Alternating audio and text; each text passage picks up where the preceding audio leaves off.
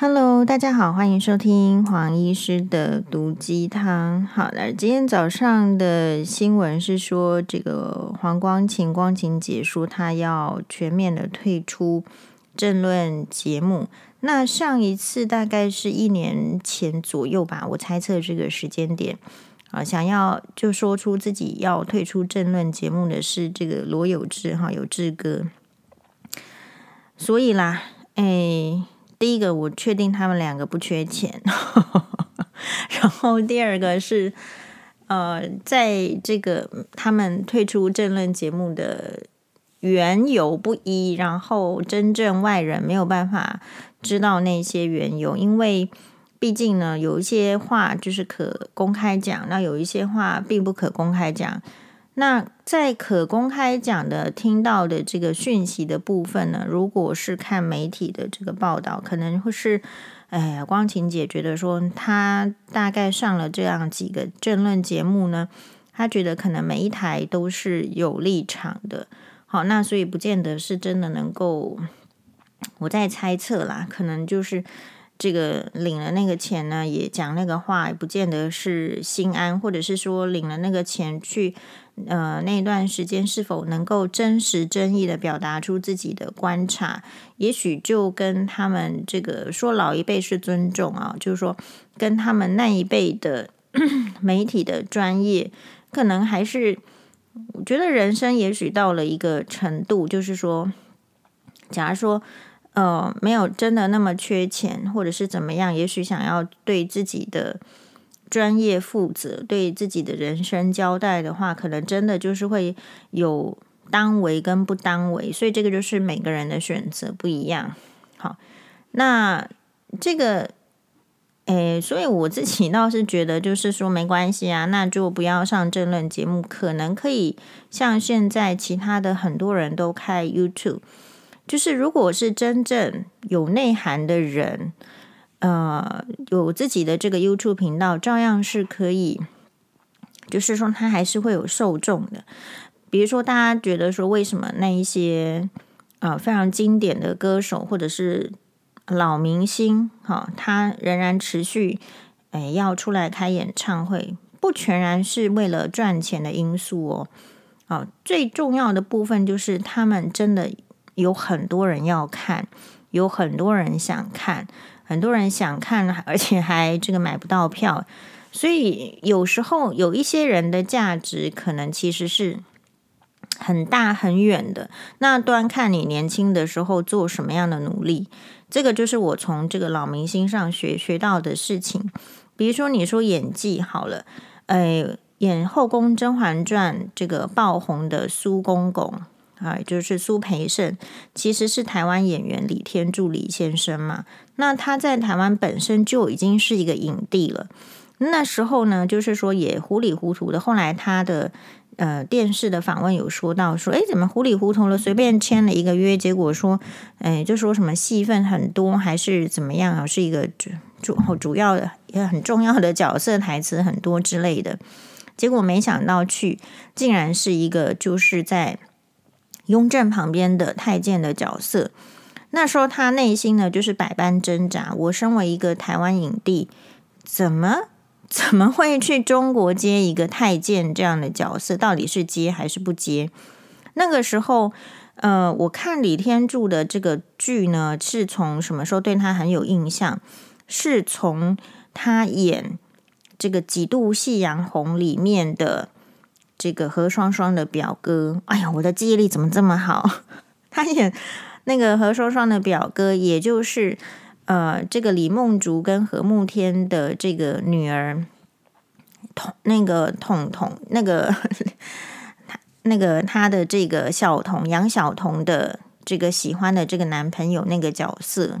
好，就是演那个随着何慕天呢，从这个中国呃撤退来台湾，然后的一个他的一个诶太太的太太的方太太方的亲戚这样啊，就是那一出角色。那后来他也有那个其他的角色，比如说又是在《庭院深深》里面，好，他又演了这个也是女女主角的，不是女主角，就是。女方，我们知道庭院深深，她的男主角是眼睛瞎了的薄佩文嘛。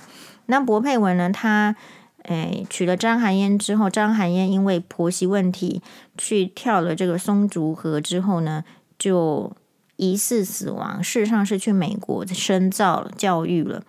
那他们都以为他死掉，所以后来呢，就在老太太的逼迫之下呢，在也不能说逼迫了哈，良心建议之下，再娶了一个一个这个这个继母这样。那第二个太太啊，一样了，在电视剧里面，第二个太太的弟弟也是李天柱所演的，那那就是跟这个高凌风的这个前妻呢，好，后来就是退出演艺圈的。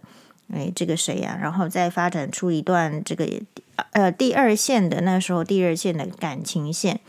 好，所以我要说的是，呃，李天柱先生他在年轻的时候就就在琼瑶的连续剧里面历练，而且说实在演技相当的自然，相当的好。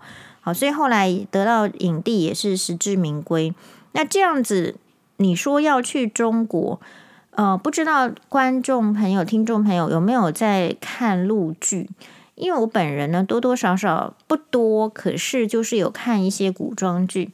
我觉得陆剧的强项呢，对我来讲，哎，我不太会去看时装剧，除非说真的就是，嗯，因为我觉得他的时装剧有一些主要还是老套。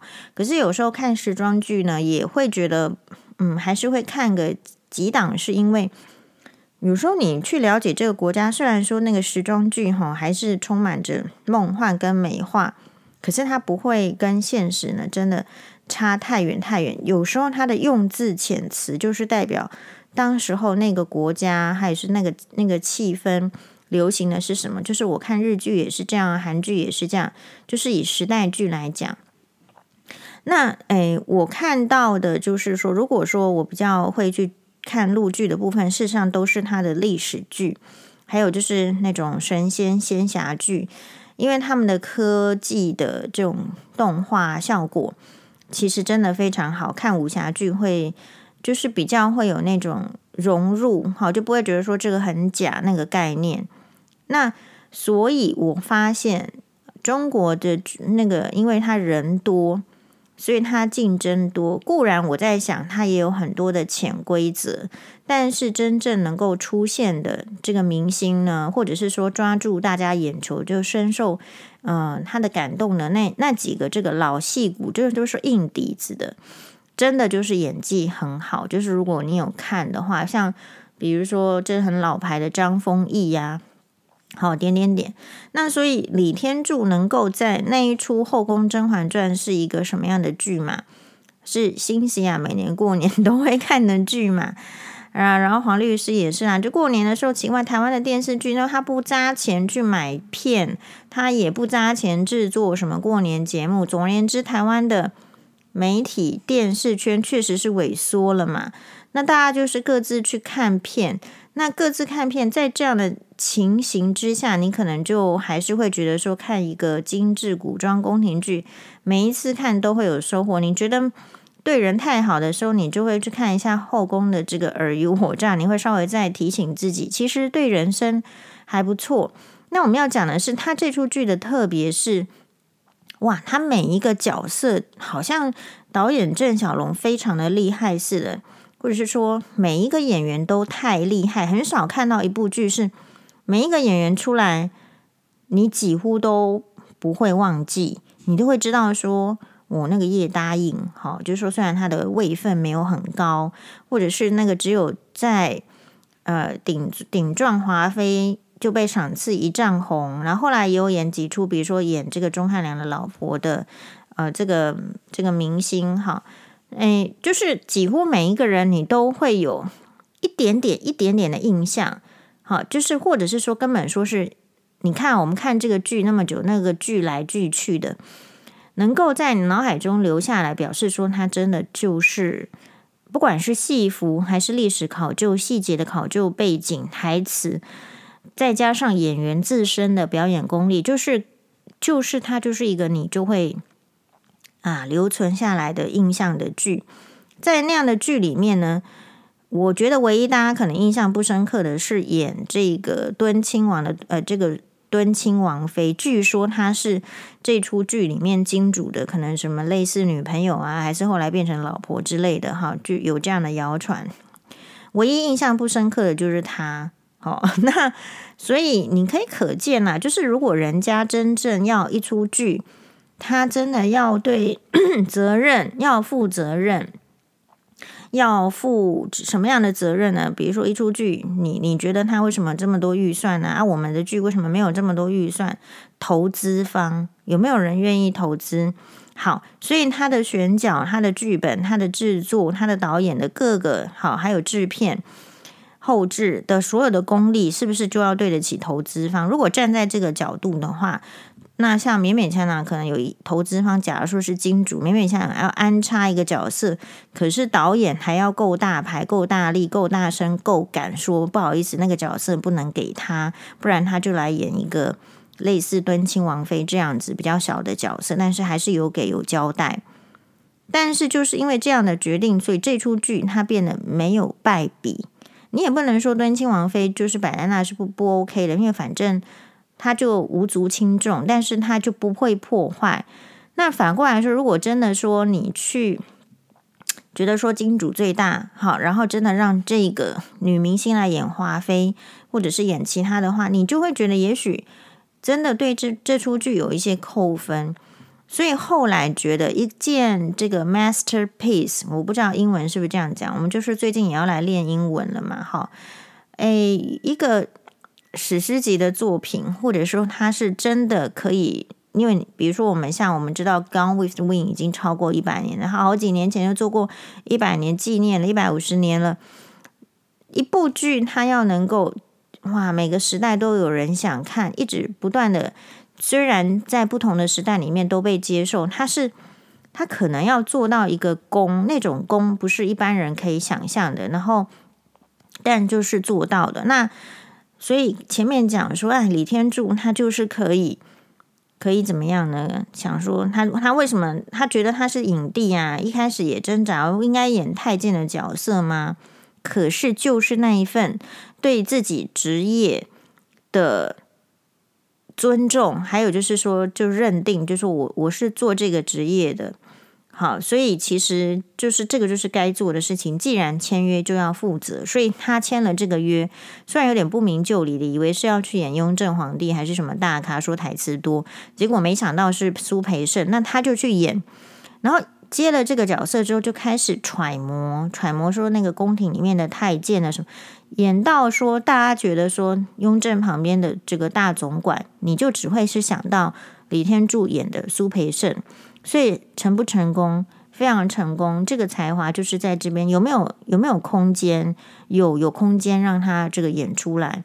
所以有时候其实各个行业哦，他都有相当的专业。如我我自己还是属于比较可能我比较诶偏日日系。我觉得日本人，比如说我们前面有一篇在讲这个怎么样消灭阶级歧视，其实。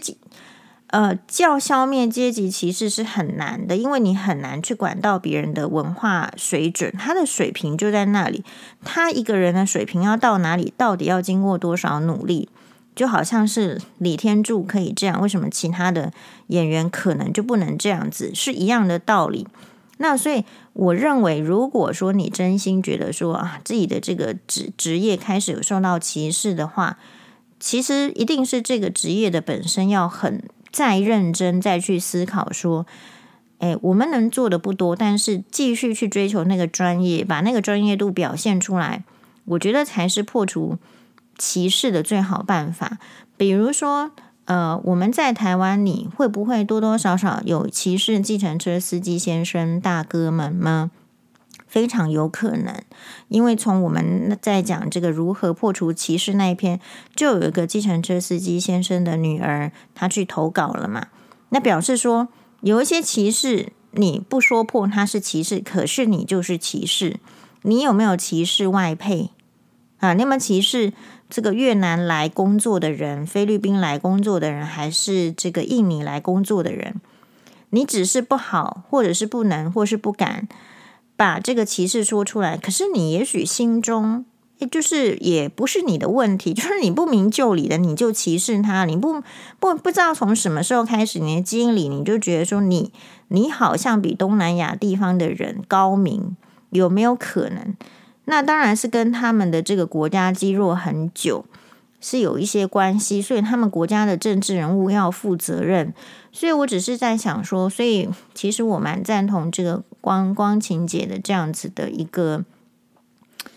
呃，有所为有所不为的一个坚持嘛，人生的坚持在哪里？嘿，那当然就是他是一个可以坚持的人。那你会说，那那这样这句话不是也打脸了其他的这个政论节目的名嘴吗？其实就是要看你用什么角度切入啦。哈，以我曾经就是很少很少的经历参加过，嗯，非常非常非常少的这个政论节目，所以我完全不能算是一个什么政论节目的名嘴。可是因为有这样的经验哈，感谢这个邀请，感谢这个老天有给我这个机会。我实际上去这个观察是说，第一个，我觉得上政论节目的压力非常非常大，非常非常大的原因，可能是因为我们自身能力不足，我们不知道其他人觉得呢压力大不大。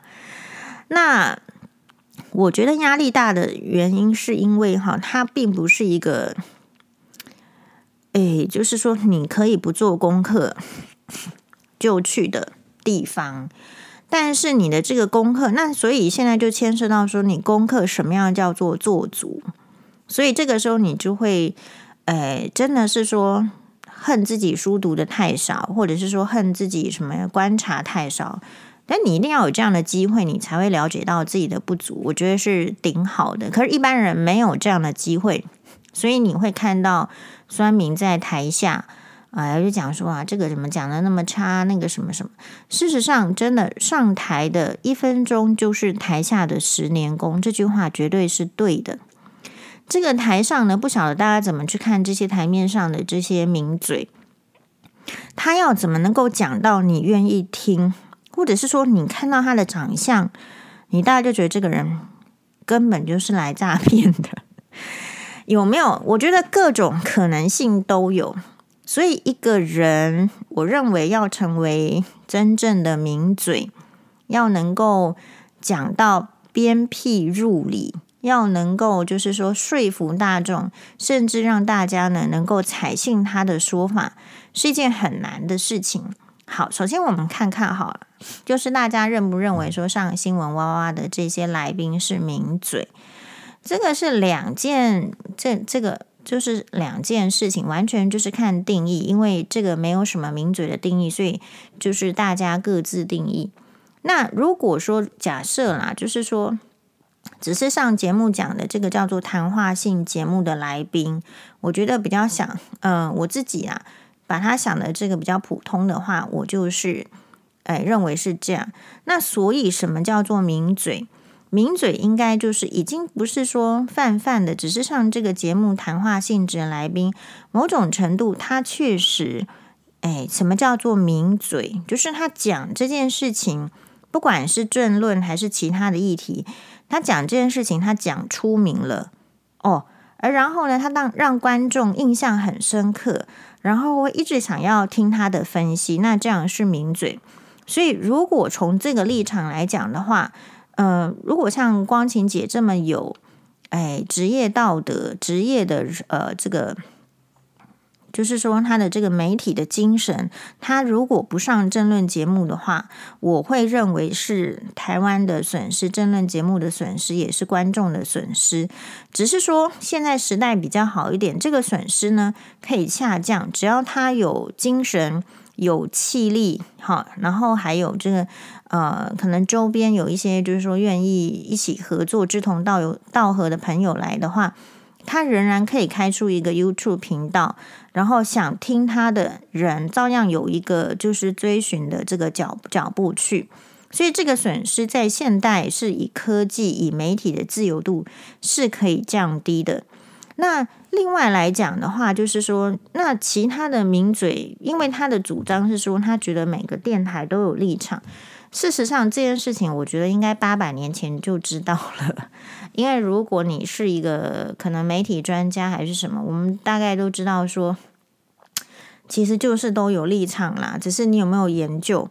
那然后还有就是说，他虽然有立场，他作为一个媒体，还有公正报道、平衡报道的这个叫做什么呢？呃，新闻的道德要求标准、新闻伦理是吗？我我是因为不是新闻系的，所以我都说我不知道。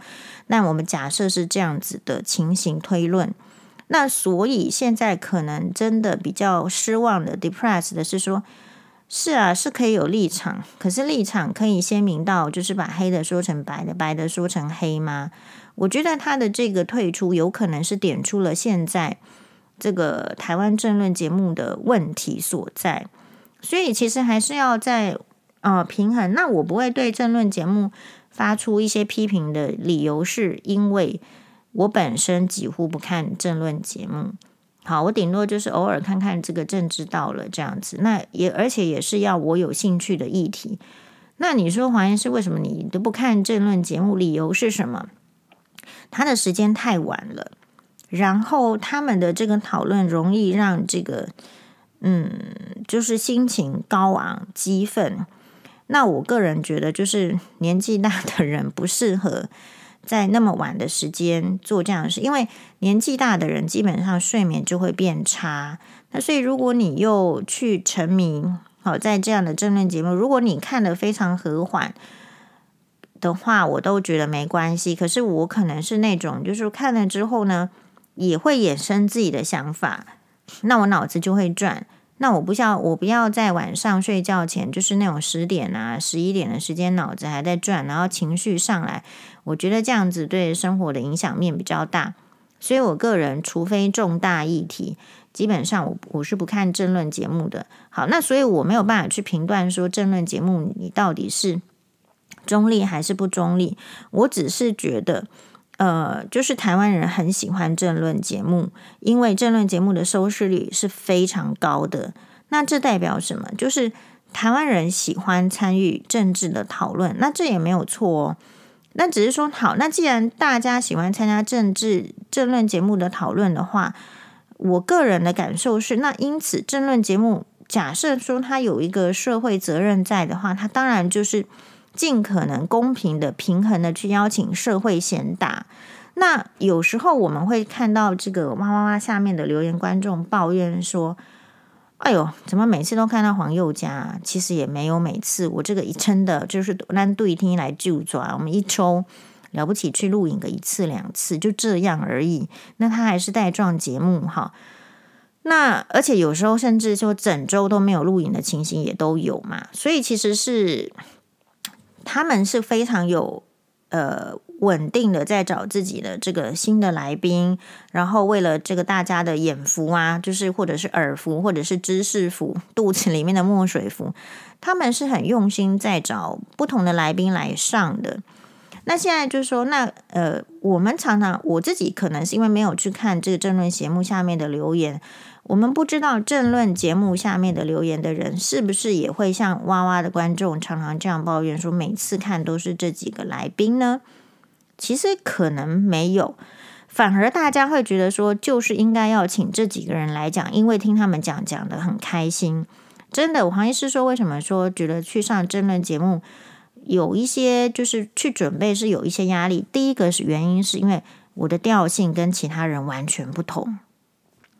然后第二个，我觉得上争论节目的名嘴真的是蛮厉害的，就是比较需要，嗯、知道非常多相对那个政治的历史前因后果或是怎么样的哈。所以，嗯，有时候你去上过政论节目，你就才会真的有感说，这个政治这个议题还真不是随随便便的人可以讨论的。可是。竟然全台湾的人都 在讨论政治，其实这是一个很强烈、明显的落差哦。就是说，你真正去讨论的时候，你会发现说，哇，我这个好像不足，是不是要再怎么样的一个研究什么？那光可是为什么就是说压力大？是因为你通常这种都是前一天发生事件，然后就是发你上通告，你准备的时间几乎非常非常非常的少，大概不会。然后又加上我本身就是已经在忙东忙西的，所以其实那个上政论节目就相对就是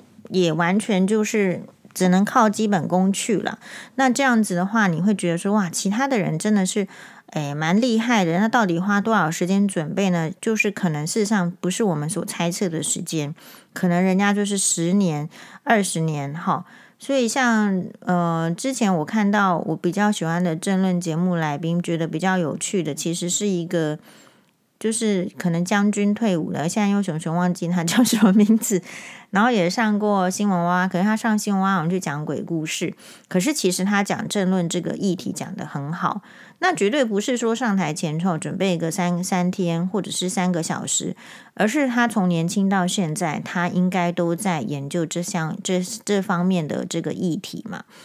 那所以其实要有一个好的政论节目来宾，其实可能台湾人才济济，真的是不缺，可是。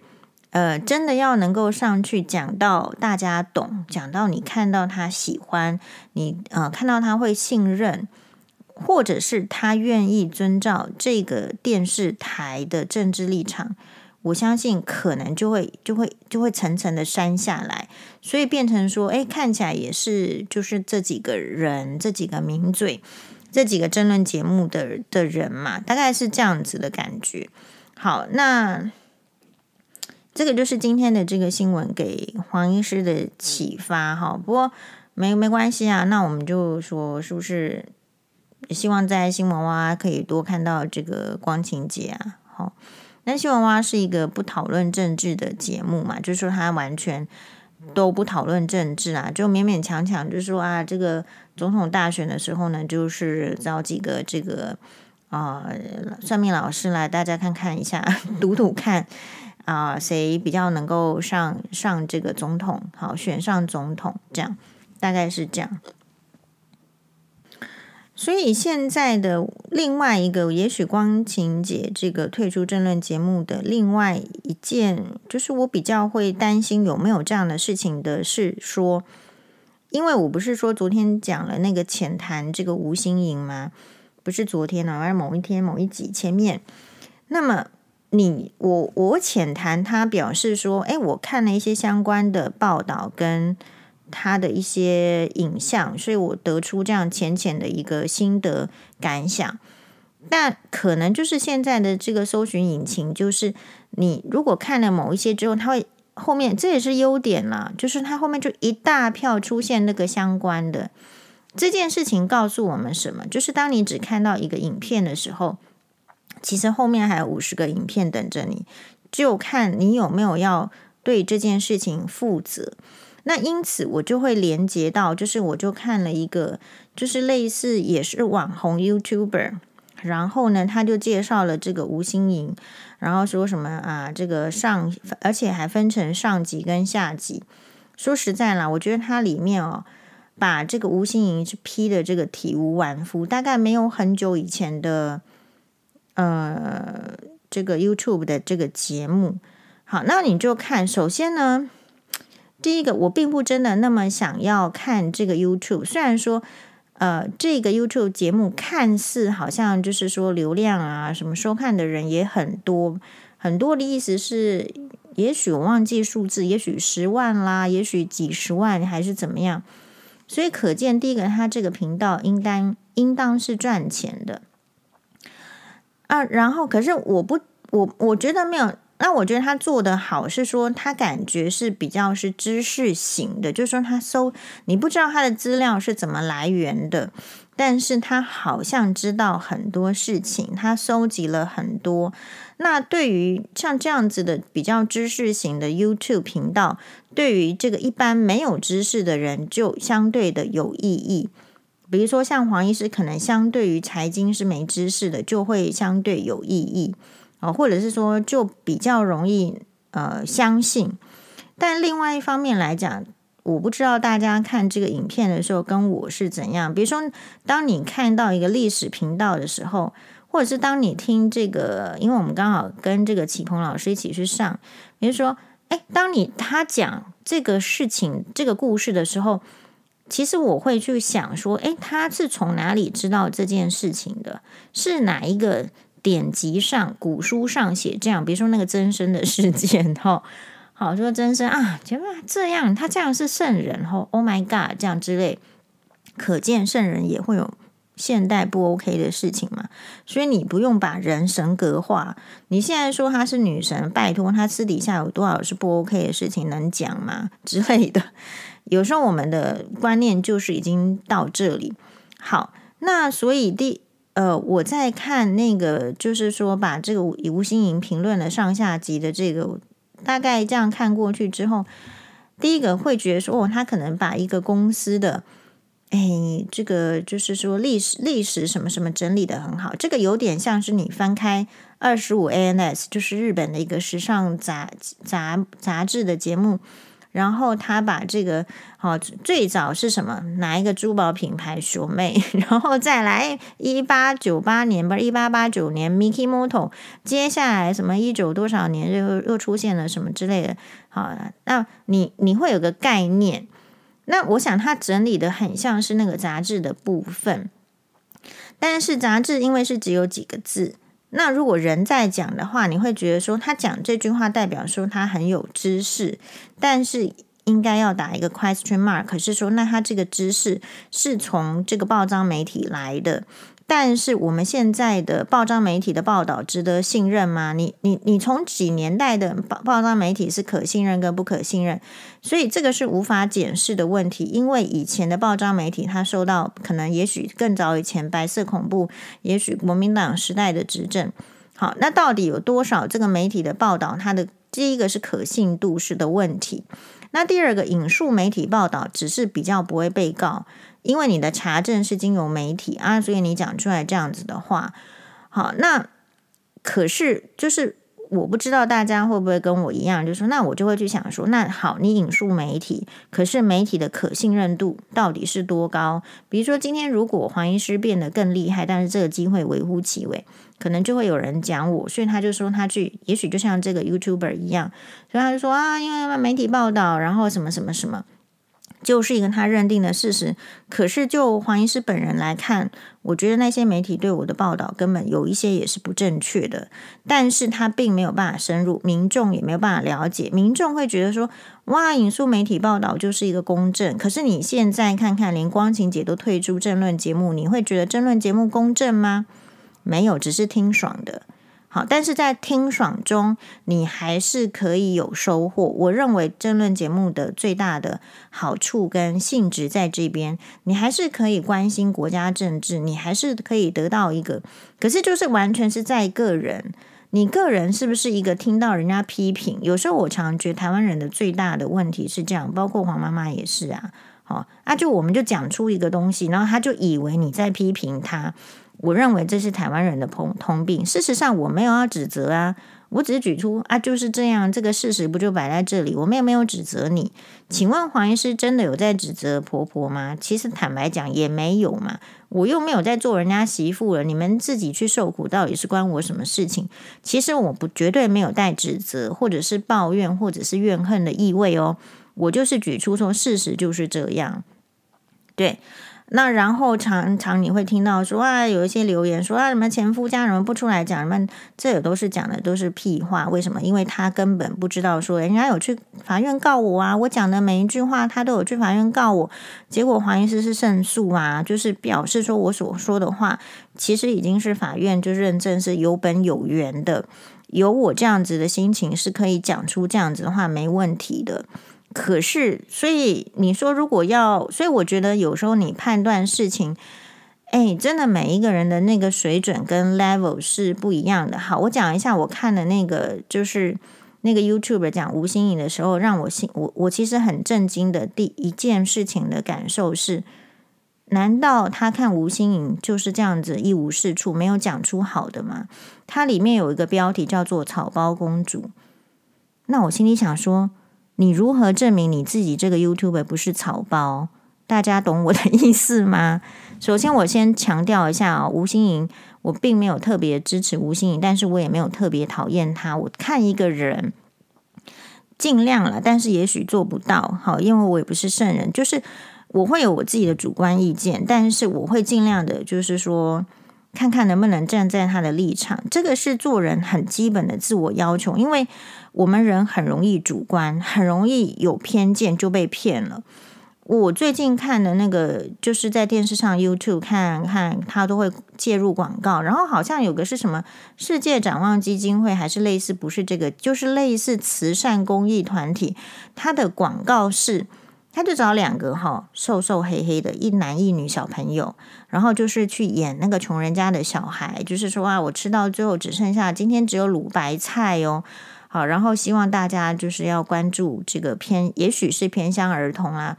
然后，也许是比较弱势的家庭，然后这个资源匮乏，甚至只剩下乳乳白菜的这个议题。哎，啊，我看完这个之后，我就觉得说，所以我们一定要是瘦瘦黑黑的人来演穷人吗？但就我的我的想法就会是这样哦。好，所以虽然我会觉得说，那个因为要了解吴心盈，你就会看到更多的影片。那你看到了那个。呃，这个粉专啦，YouTube，我是看 YouTube 频道，你会觉得说，就是一个打点的很好的女性，好，就是说，意思是说什么，就不是黑黑瘦瘦的，是看起来是白富美的女生，看起来，然后有具有知识性，可以讲出那么多，你当然她就有相当的基础的功力。啊、哦，可以可以去搜集，可以整理，可以分析，可以输出，可以做出好的影片。像黄医师影片就烂透了，我们完全没有什么科技能力。但是我自己觉得我自己就是已经不容易。那那还有另外就是，我们并不真的以那个做做作为一个工作啦，那个是作为一个兴趣跟分享嘛。啊，你想想看就看，来不想看我也觉得很好嘛，就是这样子。但是，如果是以一个想要用，就是他让我的感觉，就是说他做的很很不错，在形式上，就是有点类似像我说类似，是因为曹兴诚先生的 level 跟规模也不是一般人能达到。就是说他比较，因为我很少看台湾其他 YouTube，我不知道其他人做的怎么样。哈，我一看台湾 YouTube 又妞妞，然后那其那其他的人可能就是你会觉得说是有个布景。然后可能有灯光，然后在这个 YouTube 前面也讲的，就是说有你要怎么样，就很像是一个新闻媒体记者在报道的那个 style。你不知道他的字幕在哪里，但是他就是侃侃而谈。那表示说这样子，那这样子的人在讲话会不会有公信力？有可能有。这种公信力的分数在各位的心目中是几分呢？有没有可能在时代的洪流当中被提到很高？可是你会不知道为什么这么高？其实是透过包装，比如说包装成知识型，其实它的知识到底是不是哎怎么样的知识？那所以这边很难的是说，我们当然希望更多人知识型，因为如果这个社会充斥着迷信，或者是充斥着。就是诋毁知识，或者是瞧不起知识，这个社会肯定无法进步的嘛。你你迟早被中国统统治的嘛。你你根本不要讲什么台独嘛。然后就，所以我都觉得，哎，这两造的人都太，就是太无聊，太无聊的意思是说，如你一定要追本溯源，你一定要从这个很基础的工作去做起来，就没有人可以取代你。反过来说，如果你看不起知识，看不起很基本的。比如说经济、教育，你都看不起；医疗这些都看不起。我觉得讲意识形态是没有用的，因为终究就是不应该会被存在，本来就是会被历史的洪流所淘汰掉。都是不管你是自由民主派还是共产党，我想都是一样的道理。你就是从历史上看就知道了，为什么苏联要解体，经济就是弄不起来，就这样而已嘛。不是只有单靠一个威权什么就。就可以控制到那么多人，我认为是很难。所以，诶，所以回过头来讲，这个粉砖给我的感觉就是啊，我不知道，我不知道你为什么可以大声的说人家草包公主，你不难道你不是草包吗？那你不是草包的 样子是你你如何告诉我你不是草包？你告诉我你有学历啊？吴欣盈没有学历吗？你告诉我你不是你不是草包，因为你这个说话呃 speaking fluently 好，黄医师现在在练习英文，好，就把以前学过英文拿出来用。好哦，那请问吴欣盈不是这样吗？就是我们可以做，我不知道，我喜欢做比较组跟对照组，要有实验精神。当人你觉得这个人是草包的时候，你如何证明你不是草包？然后你你要用实验的精神，你你要你要比的是哪几个变变数嘛？结果呢？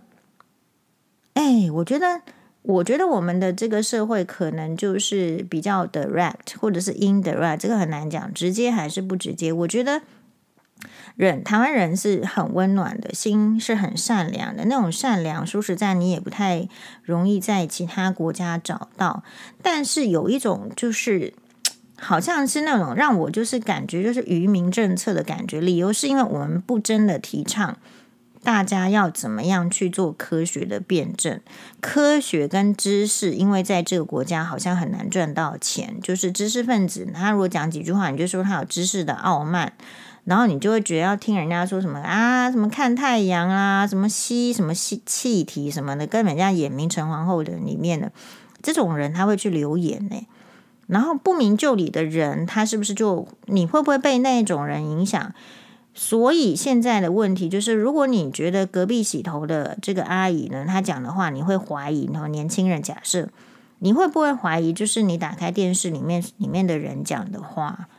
这个根本就是异曲同工之妙啊！对我来讲，哦，那要注意的是，你怀疑这个人所讲的话，不代表你讨厌他，只是说你对一件事情的 input 跟 output，他们做的是什么？output 是输出。那对于你来讲，你一旦看了这个节目，看了这个影像，就是在准备 input。可是我们要怎么样去消化这些 input？然后我们的这个族群的这个比例是怎么样子？比如说，在黄医师受到这个攻击的时候，因为我觉得我我其实思考的是这个问题，因为如果我们的这个族群都是大家是可以思考的，我根本就没有费力要解释什么。可是反过来说，如果大家都是不思考的，其实我们解释了好像也没有什么用，就是解释也是属于自爽。但是现在就是差异，就是说，如果你遇到一个事情，你没有办法去分析，没有办法去 reaction，你就会内伤啊，就是这样。好，比如说怎么样呢？比如说我们治疗一个病人针眼，然后也帮他割了针眼，割针眼后来也确实好了。啊，然后呢，他来跟你讲说，这黄医师，我最近去指压，所以呢，我觉得好像眼睛变好了，这个针眼好像变好了。那我心里想说，你怎么不早一点去指压？我就问他说，那我心里这样想没？我就问他哦，因为我跟这个病人是不错，我就说，哎呀，你去指压多少？花多少钱？他说一千多，身体指压。那我心里的 OS 是，我就我也讲出来，我说，那你，那你，那你就去指压就好了，你不要来 治疗针眼了。你治疗针眼，这这个这个割针眼搞了这个很久，然后怎么什么耗材什么，健保给付不到两百五十块钱呐、对不对？真正。到我口袋里的肯定是更少嘛，那结果我们做了这些事情之后，其实就是一个吃力不讨好的事情，只是一个责任嘛。那你就是要把病人弄好，哎，管他是什么大事小事，你都应该要好好做，就这样。那结果病人做完之后，他还说他我觉得是指压变好，这不是跟我我不知道有没有在哪一集的这个那个应该有 podcast 有分享，可是可能。呃，新的听众朋友没有听听到过，就是我们有一个这个大学同学，然后他是这个医学中心的这个诶胸腔科的这个啊，我不知道他是加护病房主任还是哪里的主任，反正他就是主任了哈。啊，人称国父比哥这样。然后他他有一天他就在这个好比比哥是我就是很推荐他上节目，因为你看到他你就觉得很像国父孙中山。然后讲话非常的幽默，非常的有趣。然后只是说，我看我们我们推荐了很久，他也没有上节目啊。然后我印象好深刻，我印象好深刻，深刻到就是我不用去翻他的这个 FB 哈，然后找他的原文，我就可以讲出来。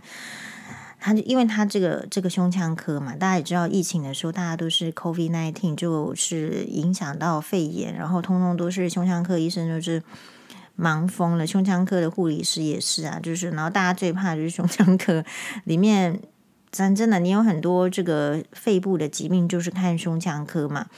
好，然后他就说有个病人哈，血氧才多少？我印象中就是很差很差，就差到快就是，然后他们又是因为血氧差，然后就插也是喘喘了就插管，然后搞搞搞，他说搞了很久，好好好不容易他自己也不敢相信自己的眼睛哈，啊就是哎就是让他这个病人呢从加护病房就出去了，然后就定期回诊嘛，好因为。呃，好了，但是会不会有一些肺部的纤纤维化啊？好，还有就是说啊，肺容量不是很好。就像很多人虽然没有去住进胸腔科病房、胸腔科加护病房，可是有时候来跟我反映，就是说，哎，有哎，他们得了这个 COVID 之后呢，他都觉得说，他去爬山呐、他去走路，在一开始的这个 recovery 的这个恢复期，哎，就是觉得有影响，哎，比较喘，哎，体力没有那么好。好了，所以他这个病人这么严重了，当然是定期回诊，要要再追，要再追，追了差不一年之后呢，突然之间他哎，因为这样子医病关系也是很好嘛，就是他突然之间呢，就在我那个同学啊，我们人称国父比哥比主任的桌子上啪放了一张这个名片，然后是某个气功师傅的名片，他跟他说：“这个我哎，我真的觉得。”啊，这个推荐给这个这个主任哈，我觉得这个这个气功练的这个气功之后呢，肺就会比较好。这个代表什么？这个代表其实我们常常这个医护人员不是要鞠躬哈，就说我们通常不鞠躬，好，就说啊你好了就好了这样。可是有时候我们会被这样这样的事情打击到，就是我们民众的知识水准如果没有到某一个程度，其实你做的你人家也看不懂。这个就跟很多人喜欢骂政府是一样的，异异曲同工之妙。就是说，就你你，我不知道大家，我举这个例子，说大家有没有很容易 catch？你是不是这个缺蛋了，你骂政府，然后那个缺了之后你骂政府？然后可是因为我们并我们的民众知识水准并没有高到能够看清楚政府在做什么啦。我要讲的是这样，那首先呢，就是说大家不要这，就是说质疑黄医师有什么傲慢什么没有，就是我单纯就是这样觉得，就是如果我们的政府，我们的，因为我我觉得台湾教育大有点被搞烂了，这样好，但你很难说是谁搞烂的，就是制度呢，还是买哪一个订定制度的？因为它显然是一群学者专家一起弄的，还是说什么有一个主导，我们完全不知道。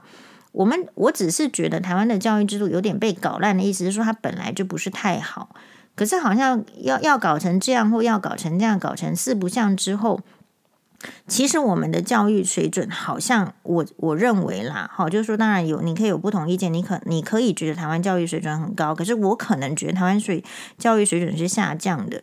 那个下降并不是说你不能说英文了，或者是说你数学什么，其实现在学的都比。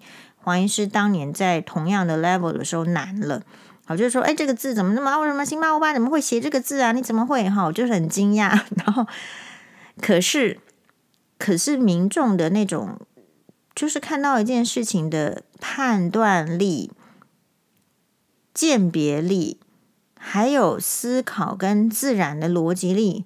我隐隐觉得是变差。你从我们跟这个病人，也不是批评病人哦，就是你从跟病人的对话来讲，其实有时候会会觉得是这样，所以我都会称赞。我现在哦，那个那个小朋友，可能包括就是只要大学生以下，我就称小朋友拍谁，就是只要那个小朋友他能够主动的好好的说出描述自己的病情，呃。我都觉得说，哦，这个很难得，就是今天这个你你最优秀，你最棒，我就会直接跟他讲，因为在门诊，年轻人已经不太会描述自己的遭遇，这个病情，有时候我都觉得说，你们在讨论国文作文要怎么写，什么写写了几年之后，然后结果你到你把一个人养到大学生或者是青少年的时候，他他到门诊，他完全没有办法去描述自己的。不舒服的状况，他这是怎么回事？如果一个人没有办法描述自己的苦，他怎么样寻求帮助？怎么样听得懂别人在解决这些痛苦的办法呢？是不是都听不懂？所以反正就找一个，嗯、抖音看一看啦，啊、哦，因为听不懂嘛，你不太知道那个国文的教育，诶，表面上好像是变得更难，可是可是理解理解到哪里去了？不太不太知道，诶。嗯。然后我们这个社会可以让这个 YouTube 随便说吴欣颖是草包公主嘛？你有没有觉得这件事情很奇怪？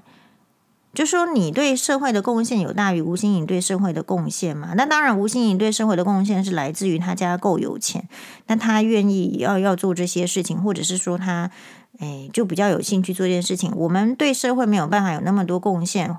好，黄医师也是，是因为我们家里就没那么多 没那么多钱呐、我们要先对自己顾好。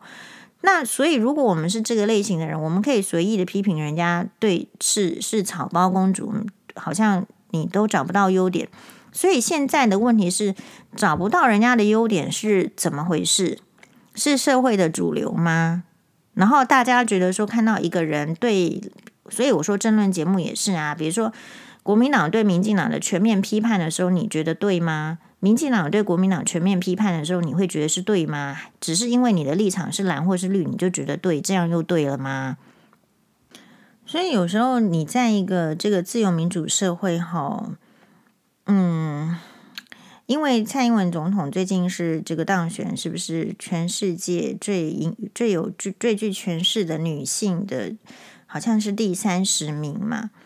那这个当然是来自于说他的这个职位啦，还是什么？他的评他的那个评估标准，我们不知道他的在哪里了哈。但是就是表面上，就是台湾的这个女性的总统，她可以在世界就是说有权势的女性第三十位。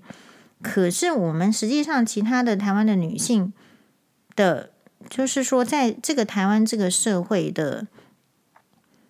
的那种，就是说，你说有权势性，好像越来越少。我的意思是说，如果像光晴姐这样子有有知识，或者说啊、有非常有这个媒体的这个自觉，或者是说使命感的人，是退出我们台湾的主流节目的。好，就是政论节目，我认为是台湾的主流节目，因为大家都爱看，收视率非常高。好，那。这个这样子代表说，就是女性的影响力还是在后退。那我不认为说她在政论节目里面会掺杂什么女性主义还是什么，因为政论节目也不不讲这一些。但是就是就是就比例来讲，所以还好罗有志大哥退在前面，就平衡一比一啊。那这个当然是开玩笑笑的话啦。我只是觉得说，如果有才华的人退出，那你你就是要补上。呃，或者是说给其他年轻人好的这个年轻人机会，我觉得也不错。但是年轻人在哪里啊？Where is the 年轻人？哈，所以呃，再讲一下，就是说看到后来那个，就是说吴欣怡是草包公主的那个 YouTube 频道，他后来就是接叫最后就是说感谢，就是说各位金主啊，就是类似了哈，就是人家可能对这个节目频道有赞助什么。感谢是当然的，可是顿时就让我觉得说，那如果你是一个会收钱，就是哦，然后的这个频道的话，你的讲话其的中中立度或者是说可信度，其实我觉得就会对这个知识型粉砖呢，就是会比呃不是粉砖啊 YouTube，其实就会下降了，对不对？呃，收钱会不会不办事？当然你也可以说那个是收钱的还是中立，但是。那个是很看人品的，好，那因为我们不知道你人品有没有那么高啦，嘿，还是会为五斗米折腰这样，因为就算是有钱人，他也会为了多一点点的这个钱呐，在那边吵来吵去嘛，所以我觉得人性是很挑战的，所以有时候都是一些公关，公关好，然后公关的怎么样，然后影响到大众的判断。那我认为大众的判断有时候其实也是一时的。然后，如果大众对我们的判断一开就说不是那么好，所以我说你一定要自己确认你自己是怎么样子的目标，你想要做怎么样子的人，你有没有害人，你自己心里最清楚。假如说你真的都不是，其实你比较能够顶得住那一些压力。但反过来说，确实有一半的人，他收了钱去说别人的坏话，或者是把别人从白的说成黑的，黑的说成白的，他们好像根本就不会觉得内疚，也不会觉得良心不安。也许有一些人，我不是说这粉专，有一些人他就是做这样的事情很 OK 的，你不知道。那我们怎么样去说？因为就好像。诶，有一些人是做小三，那他是做职业的，那他收男人的钱收的就是很很很心安理得啊。那反过来说，我们确实有一些女生，她她就要叫男朋友花钱，或是叫老公花钱，她都觉得说我怎么能够？所以这个是我们更想要知道的。所以黄医师哦，一直一直一直在研究，就是日本的酒店女郎，她们到底是怎么样的一个心态？好，就是做这个工作，然后他们是怎么样叫男人花钱的？那我们的男人不是我们，因为我看的是日本，为什么可以理直气壮的花钱在他们身上？可是对我们的家里面的老小、妻子、儿子、女儿的教育，觉得说吸空气、喝水就可以了。这个是我想要研究的。那我当然研究到目前为止哦，就是也没什么特别的心得，就是说。你看那个妈妈桑教大家讲话的方式是什么？他有一集，他就说：“你呀、要看着他，你要倾听，然后你尽量不要跟他说相反的话，好，然后点点点，然后呃，有很多的这个，我我觉得有很多的。”的综合评比造就这个女生可以赚这个男生那么多钱。比如说，里面就有个酒店小姐，好，她可能就戴的这个 Graf 的耳环，那可能黄医师一辈子都买不起。哎，就是然后戴着这个 Graff 的这个戒指啊，Graff 的项链什么的，好，那个项链我大概可以买得起。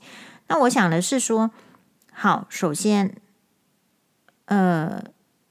这些这些东西有些都是男人送他们的 present，就是生日礼物。可是我看过这个达米安尼的这个总裁的这个在一一篇在杂志上的专访，他说欧美的女性跟亚洲女性，她来台湾展店哈，然后呢，她有什么不同的看法？她她说，其实亚洲女性好像在。购买珠宝上更自立，就是好像自己会去买什么。那我认为这句话的反面是什么？难道欧美他们的教育是教女性不自立吗？拜托，人家一千年前不是说错了，一百年前就在教育他们的女性要更自立，给女性更多的机会，甚至比我们亚洲区都更早让女性有投票权、工作权，不是吗？那为什么在购买珠宝这个层面？他他的这个 Damiani 是一个意大利的珠宝品牌，呃，然后他黄医师有买他们家那个几件，就是被就 I 被 IG 这个火到，然后就就去买这样，呃，但都不是这个非常高单价的，都这个可能就是入门款了哈。那他就说，哦，那你知道他讲说亚洲女性更有自主去买这个珠宝的意思，其实是代表说欧洲女性相对没有。那为什么？因为欧洲女性的珠宝是可能就是有男性去买给他们哈。那这样子的意思是代表什么？其实是我会反向来看，那就代表说，其实亚洲区的男性并不真的花这么多钱买珠宝给我们的这个太太呀什么之类嘛。但另外一句话来讲，我又看到日本的这个酒店小姐什么什么哦，获得这么多，就是都是谁买给她的？大很多啦，当然他们自己也会买，可是有很多是来自于可能是男性客人的 present，可能一千万的时候日币的手表就是这样送、这样送、这样之类的，来讨好他的欢心什么。所以你说这个就会去想到价值观，因为如果我们要去。假设我指责是打引号哈，我们我们如果要指责年轻的女生，就是说去做小三，去赚男人的钱，好，或者是说指责他这个去去下海了，讲难听一点之类的。那么，呃，我们到底灌输什么价值给这个女生，或者说这个女生所遭遇的到底是什么？诶，我觉得可能是就我我现在还在研究的这个意义，不是研究啦，就是我做运动的时候就打开来顺便看一下。好，感谢大家的收听，马丹呢。